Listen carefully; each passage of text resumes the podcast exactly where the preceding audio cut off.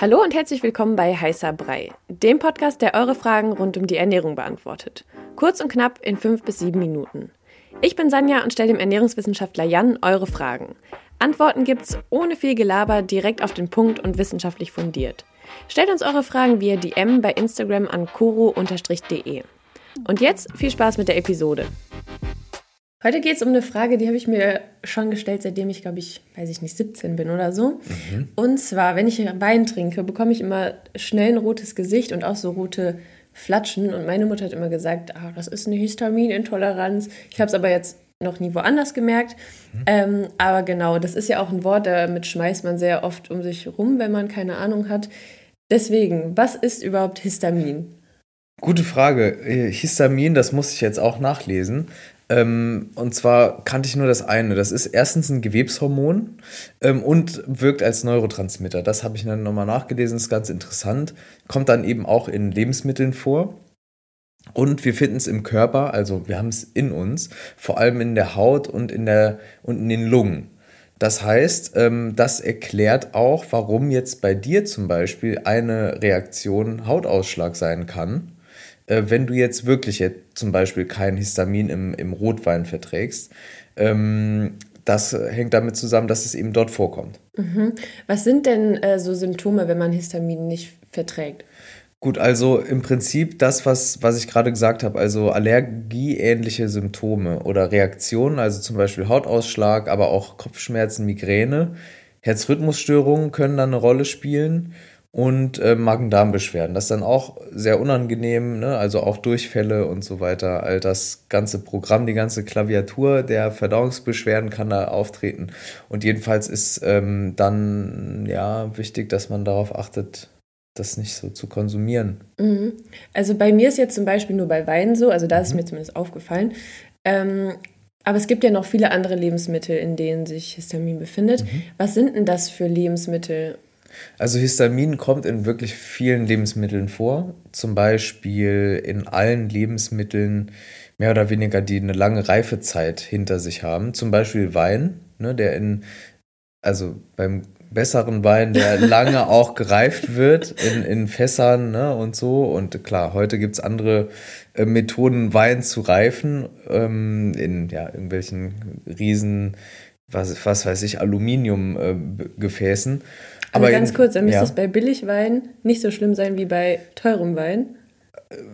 Ja, okay, ja, man kann billig genau. jetzt auch nicht so sagen, aber. Genau, es kommt da bestimmt auch auf die Reifezeit an, ja, schon. Mhm. Also kann man auf jeden Fall sagen, weil beim, beim Käse weiß man zum Beispiel, ähm, das hatten wir an der Uni so eine, wurde uns vorgestellt, so eine Untersuchung, die damals durchgeführt wurde, irgendwie, dass so lang gereifter Käse eher wirkt und stärker wirkt ähm, auch als kurzgereifter Käse. Das auf jeden Fall. Und beim Wein könnte es bestimmt auch so sein. Also wie du gesagt hast, ja, vielleicht der Billo-Wein ein bisschen besser bei Histaminintoleranz, aber zwei Pluspunkte. Genau, super, zwei Pluspunkte ähm, würde ich trotzdem nicht empfehlen. Und auch Wurst, Wein, Käse, ähm, also genau diese Sachen, die lange reifen. Mhm.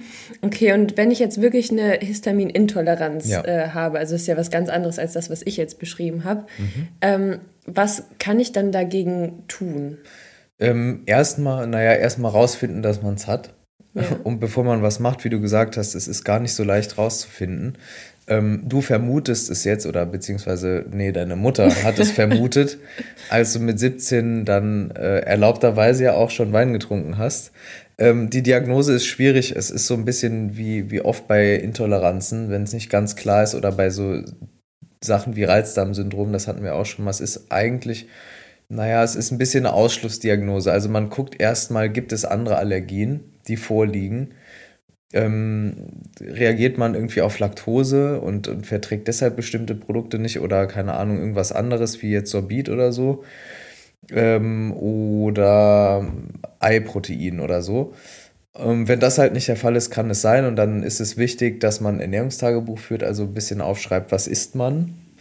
Und ähm, da vielleicht auch nochmal reinhören, wenn man das dann aufschreibt, was man isst, was wir gesagt haben über das Kalorientracken, dass man da nicht abrutscht in irgendwas, weil das passiert oft auch, ne, dass man aus so einer Krankheitsgeschichte oder vermuteten Krankheit oder Allergieintoleranz Ernährungstagebuch führt und dann eine Obsession entwickelt, um die eigene Ernährung zu tracken.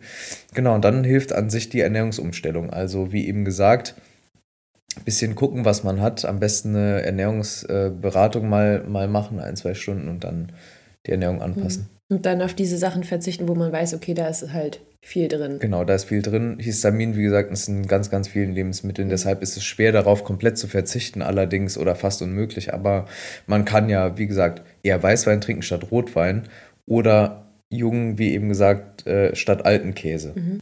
Okay, also die Ernährung erstmal umstellen. Ich weiß, du kannst äh, jetzt hier keine Ernährungsberatung mit mir machen oder mit ZuhörerInnen. Aber genau, was wären denn so Lebensmittel jetzt nochmal konkret, die ich dann vermeiden sollte? Gut, also bei, bei, bei Histaminproblemen auf jeden Fall so Fertigprodukte weil du weißt halt nicht, also Konserven, keine Ahnung, was da genau drin ist und so, das, und da ist halt, sind halt oft Lebensmittel drin, ne, die irgendwie viel Histamin enthalten. Dann, wie gesagt, diese Käsesachen, Nüsse, Tomaten und Tomaten auch äh, deshalb vielleicht bei Konserven und so, weil Tomaten und Tomatensoßen und ne, in irgendeiner Form Tomaten sind so oft irgendwo drin. Eher vermeiden, Spinat, Sauerkraut, aber auch viele Hülsenfrüchte. Ähm, vieles, was aus dem Meer kommt, Thunfisch, äh, Meeresfrüchte und so weiter und so fort, auch Zitrusfrüchte, also Hefeteigbrot, Alkohol generell, ähm, scharfe Gewürze, Kaffee, äh, schwarzen Tee und Kakao. Also leider ist es relativ viel, worauf man. Ich wollte gerade sagen, nimmt das noch ein Ende? Okay. Ja, das sind eben Dinge, die man nicht so gut verträgt. Das heißt nicht, dass man dann direkt Durchfall bekommt und, ähm, und eine Herzrhythmusstörung entwickelt, so, aber man muss aufpassen und man verträgt die Sachen nicht gut und man wird es auch spüren, wenn mhm. man das hat. Okay, du hast ja aber eben schon gesagt, so dann lieber weißen statt roten Wein, ja. jungen statt alten Käse. Mhm. Ähm, gibt es noch andere Lebensmittel, die ich dann relativ gut vertragen würde? Es gibt so ein paar Gemüsesorten, die gut vertragen werden, wie Brokkoli, Kürbis, rote Beete. Auch ähm, weil du gerade Käse gesagt hast, Frischkäse, also im wahrsten Sinne dann äh, wenig gereifter oder gar nicht gereifter Käse. Mhm. Obstsorten wie jetzt Melone und Mango zum Beispiel, aber auch Äpfel kann man in der Regel gut vertragen. Und ähm, dann bei, bei den tierischen Dingen, beim Käse sonst nicht viel, aber äh, Fleisch und Fisch, wenn es frisch ist irgendwie, ne? Und, und nicht lange gereift oder, oder eingelegt und dann noch mit, wie gesagt, diesen Soßen, wo dann halt Essig drin ist und Tomaten und Gewürze und so. Ne? Da mhm. muss man schon ein bisschen aufpassen. Okay, also wenn man jetzt so eine leichte Histaminunverträglichkeit vermutet, ja dann kann man es ja mal so versuchen. Oder du hast einfach zu viel getrunken in deinem Fall. Oder das kann so. natürlich auch sein, ne? weil ansonsten, du siehst, die Liste ist sehr lang. Also wenn ja. du das hättest, würdest du es merken. Gut, genau. dann würde ich sagen, ist das jetzt hier ein gutes Ende. Ja.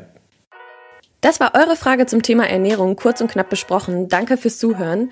Wenn euch die Episode gefallen hat und ihr mehr davon wollt, abonniert unseren Podcast, um keine Folge mehr zu verpassen. Stellt uns weiterhin eure Fragen und lasst uns gerne eine Rezension bei Apple Podcast da. Wir hören uns beim nächsten Mal hier bei Heißer Brei. Ciao.